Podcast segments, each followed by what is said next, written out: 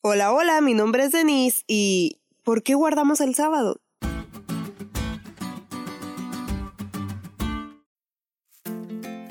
He sorprendido a muchos de mis amigos no adventistas creyendo que los sábados me la paso encerrada en mi habitación sin literalmente hacer nada.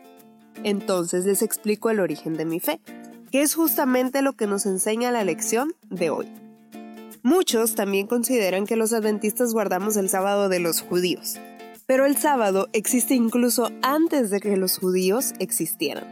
El sábado tiene su origen desde la creación del mundo.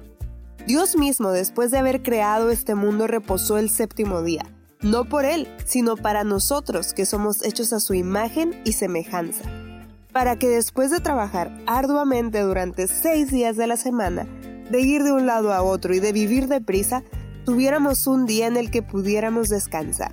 Y no, no para estar encerrados en nuestra habitación y escondernos de todo como erróneamente muchos creen, sino para conectarnos con Jesús y para recordar que somos porque Él es y que todo lo que nos rodea tiene su origen en Él.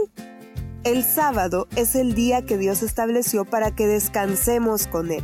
Imagínate lo increíble que es pasar un día entero con Jesús y recordar lo grande que Él es. Muchos consideran que cualquier día puede ser el día de reposo, pero solo uno ha recibido la bendición de nuestro Dios. Y ese es el séptimo día de la semana, el Shabbat, nuestro sábado que no es judío, sino universal.